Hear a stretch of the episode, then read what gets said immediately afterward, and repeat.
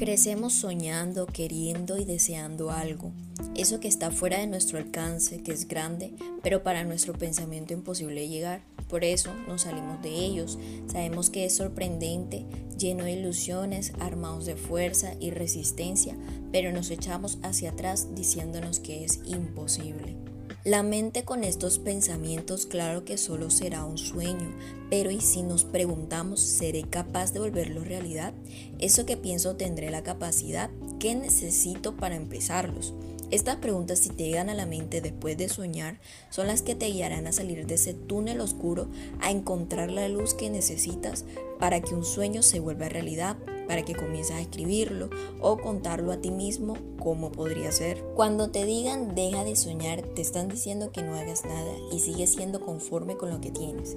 Pero nunca te has preguntado si deberías estar en otro lugar, teniendo tu propio proyecto, trabajando en la mejor empresa, construyendo tu casa, tu emprendimiento, disfrutando de viajes, cualquier sueño que tengas en tu mente, solo por el hecho de que alguien o muchos te digan que lo dejes de hacer, ¿lo harás? La única persona que lo volverá posible eres tú, más nadie. Cada quien se debe encargar de su vida y tú eres el dueño de ella. Tú mismo, tú misma debes animarte a convencerte y hacerte entender que la vida, aunque sea difícil, lo puedes lograr, completar o por lo menos intentar.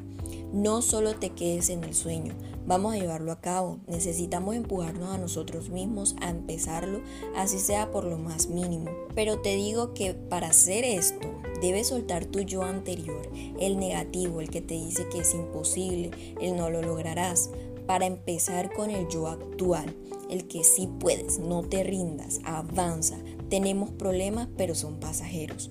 Todo esto es trabajo constante con nuestro ser. Deja a un lado lo que dirán, no esperes aprobación de nadie. Todos somos capaces y el único que sabrá si es feliz haciendo esto eres tú.